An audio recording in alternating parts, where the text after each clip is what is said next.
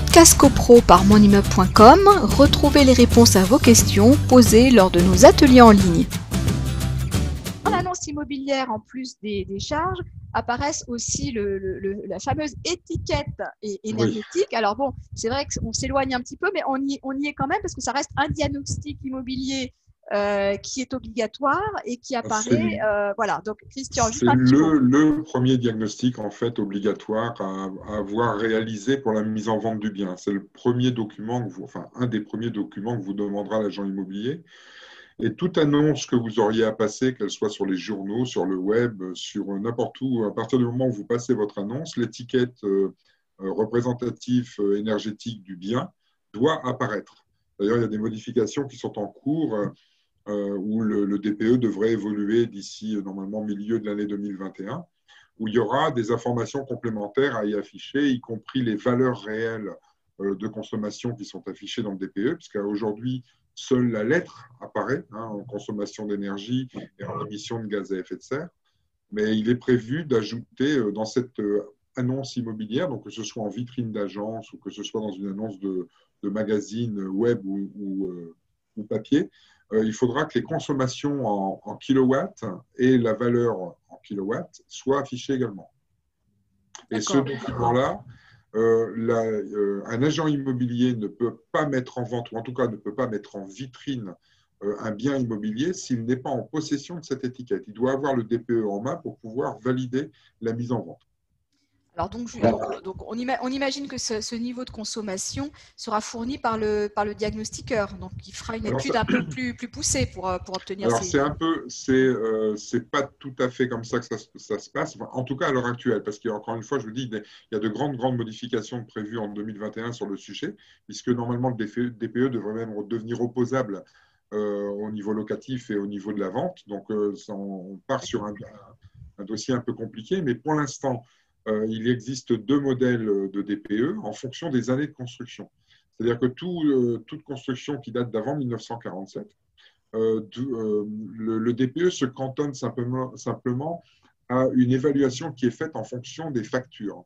C'est-à-dire que le, le, propriétaire de mettre son bien en vente va devoir vérifier auprès de, son syndic, par exemple, les kilowattheures consommés par le, système de chauffage si c'est du collectif, et donc, le, technicien qui va intervenir va appliquer en fait les tantièmes euh, de, copropriété euh, sur cette consommation d'énergie pour donner une estimation approximative de la consommation d'énergie du bien euh, dans une copropriété.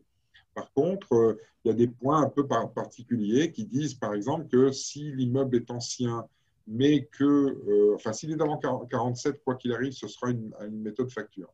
Mais s'il est d'après 1947, à partir de ce moment-là, il y a deux possibilités enfin, trois possibilités. Première possibilité, on est dans un immeuble qui a des chauffages euh, individuels. À partir de ce moment-là, c'est la fameuse méthode 3CL qui est mise en place. Donc cette méthode 3CL est un système de calcul, enfin c'est un algorithme dans lequel le technicien va intégrer des valeurs, la, la taille des fenêtres, l'épaisseur des murs, l'isolant sur les murs, le positionnement même de l'appartement, puisqu'un appartement qui va se trouver par exemple en milieu d'immeuble sera moins énergivore qu'un immeuble qui va être sur un angle avec une baie vitrée plus grande.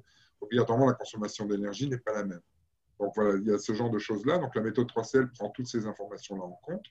Ensuite, comme je vous ai dit, donc la méthode facture, donc qui est la, manière de récupérer. Euh, euh, l'idéal, c'est trois ans de consommation d'énergie. Quand ce n'est pas possible, à minima la dernière année de consommation d'énergie, pour pouvoir établir donc ce, cette évaluation euh, euh, qui est plus représentative d'ailleurs du comportemental de l'occupant que de la réalité de, de, l'isolation du bâtiment, puisque ça dépend si on chauffe beaucoup ou on consomme beaucoup.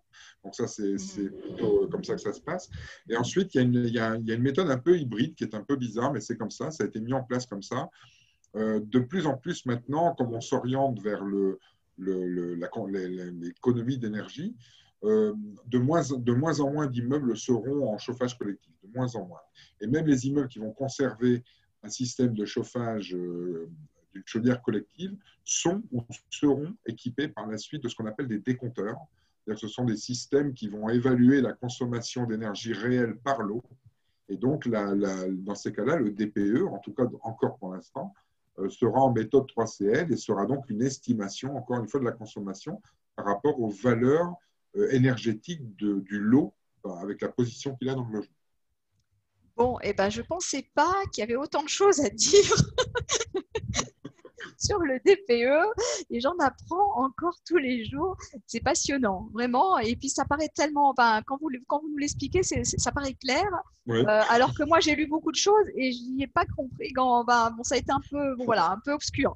Mais merci parce que là, c'est, voilà, enfin, euh, je, je, pense maintenant avoir saisi les différences entre ces, ces, formules de, de, comptage de, de, de la consommation. Super.